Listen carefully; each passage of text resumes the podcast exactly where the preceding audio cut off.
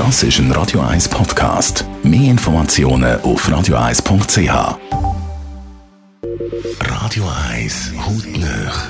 In Zusammenarbeit mit der Dermatologie Klinik Zürich. Dermatologie-klinik.ch Heute geht es um ambulante Operationen. Dr. Piotr Michel, leitender Arzt an der Dermatologie Klinik Zürich. Was gibt es so im ambulanten Bereich für verschiedene OP-Saalkategorien? Da gibt es große Unterschiede bei zwei verschiedenen Räumlichkeitstippen.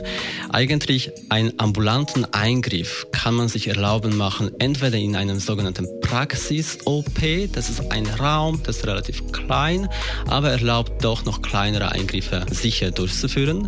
Und es gibt noch ein Operationssaal, sogenanntes OP1, das ist ein größeres Saal mit viel mehr Vorteilen. Wir haben jetzt als einzige Dermatologie der Stadt Zürich so einen OP-Saal von der Kategorie 1. Warum?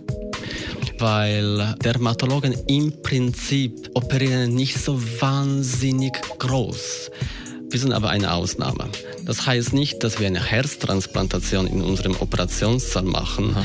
aber wir haben sehr häufig Bedarf von Patienten, die mit größeren Hautkrebsen, Hauttumoren, zum Beispiel im Gesichtsbereich kommen.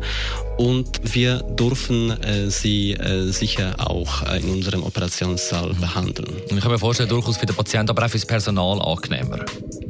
Selbstverständlich. Wenn wir uns als Team wohlfühlen, können wir auch entspannter mit den Patienten arbeiten.